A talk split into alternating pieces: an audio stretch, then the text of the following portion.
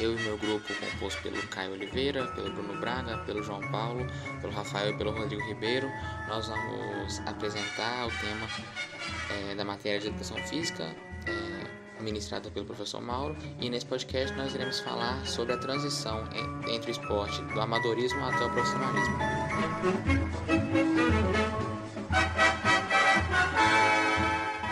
É, na minha parte do podcast, a gente vai estar falando sobre o amadorismo e a origem epistemológica, né, a origem da palavra. O amadorismo seria quando a atividade ela é realizada sem fins profissionais, pela paixão, pelo gosto da atividade. É, ou seja, né, quando a pessoa a, pratica atividade apenas por lazer ou sem esperar algum retorno. Essa seria a atividade amadora.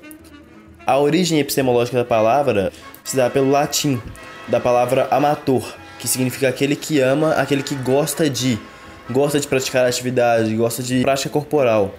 E também da palavra amare, né, que vem de amar. Ou seja, se, se reduz a uma atividade que a pessoa goste ou ame, né, no caso. Além de que também pode ser caracterizada como um adjetivo, caracterizando outras palavras, como uma pessoa é chamada de amadora, quando ela não consegue realizar uma atividade da maneira correta, não tem experiência. Uma coisa também que não podemos pensar é que o amadorismo é o antônimo ou o contrário do profissionalismo. Na verdade, esses são diferentes formas de enxergar como é feita uma atividade. Enquanto o amadorismo é feito com paixão, com dedicação, sem esperar algum retorno, o profissionalismo já é como a atividade é feita exigindo algum retorno, seja ele financeiro, seja ele qualquer outro tipo de retorno que é, a pessoa que praticante possa ter.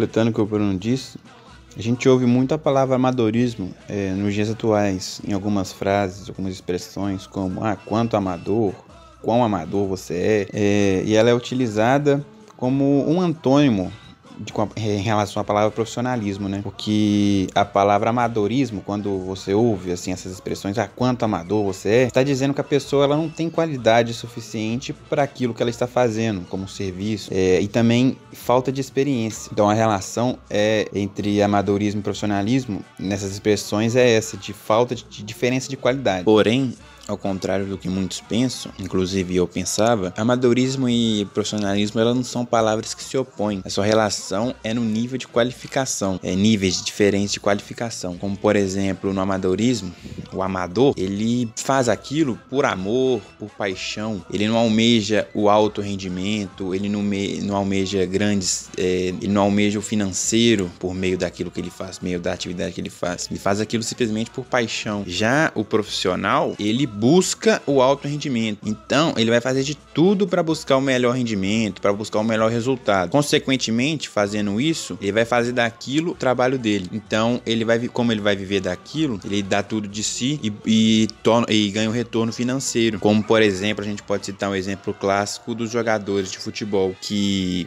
um jogador profissional ele se dedica 7, 24 horas por dia durante 7 dias na semana para buscar sempre estar no, no mais alto alto nível. Já um amador, ele não tem esse compromisso. Ele faz aquilo por amor, ele faz o quando dá prazer para ele. É, meu nome é Rafael e eu vou falar um pouco sobre o amadorismo é, e como ele é visto hoje em dia.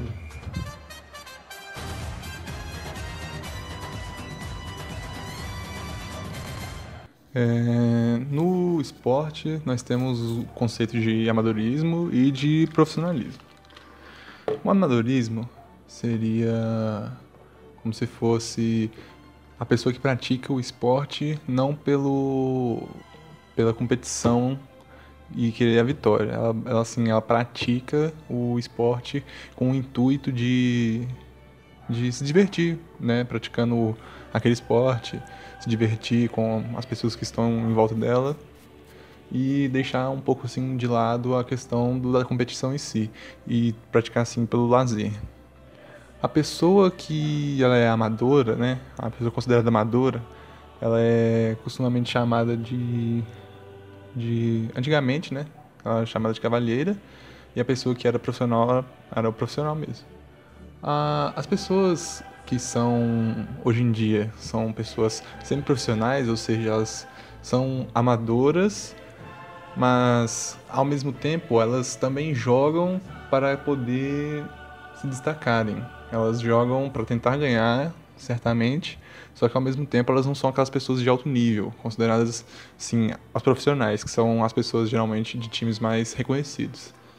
Essas pessoas semi-profissionais que a gente tem hoje em dia, no caso do artigo que eu li sobre o rugby, tem uma equipe brasileira de jogadores de rugby que são semi-profissionais e que mesmo tendo essa questão do elas tentarem né, é, alcançarem um novo patamar de, de, de, jogo, elas ainda assim continuam mantendo um costume do, do amadorismo que é a confraternidade entre os jogadores, tanto do seu próprio time quanto do time adversário.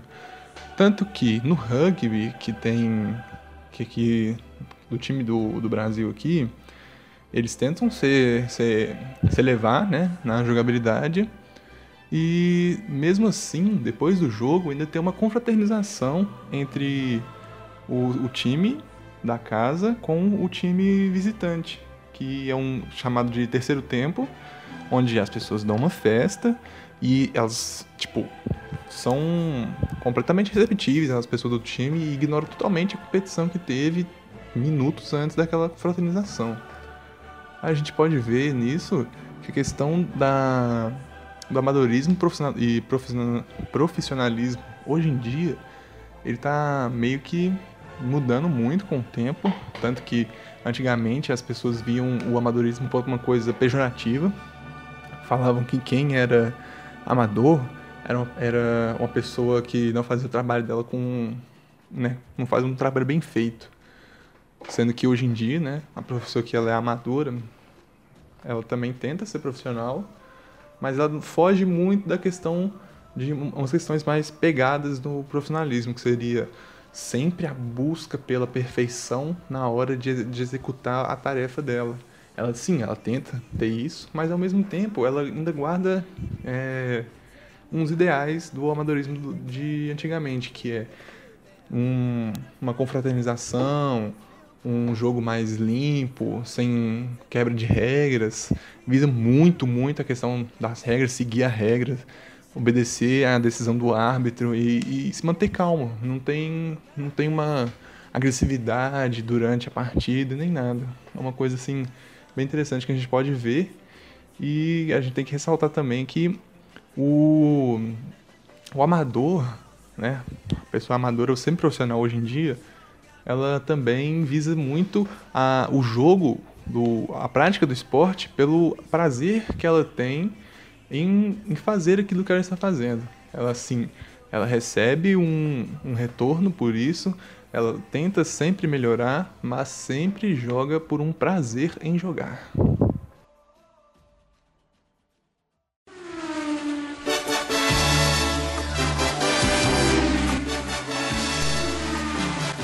De acordo com o que foi dialogado é, anteriormente com o decorrer desse podcast, nós podemos é, aferir sobre amadorismo, profissionalismo, etc. Isso foi feito a partir de algumas pesquisas e nós vamos relacionar nossa opinião e apontar alguns pontos principais de alguns teóricos que nós pesquisamos para fazer o podcast. Nós, nós preferimos é, focar em quatro teóricos o Nelson Reinaldo Prati, a Karen Cristina, o Adriano Machado e a Michele Carreirão. Eu vou começar falando sobre o Nelson Reinaldo. Nelson ele deixa bem claro o seu a sua insatisfação com o quanto que nós temos uma matéria-prima muito boa e o tanto que ela é pouca valorizada na questão da profissionalização. O que isso quer dizer? Ele aponta como se nós tivéssemos os melhores atletas, os melhores esportistas, porém os piores marqueteiros, entre aspas, porque os nossos atletas são muito pouco valorizados.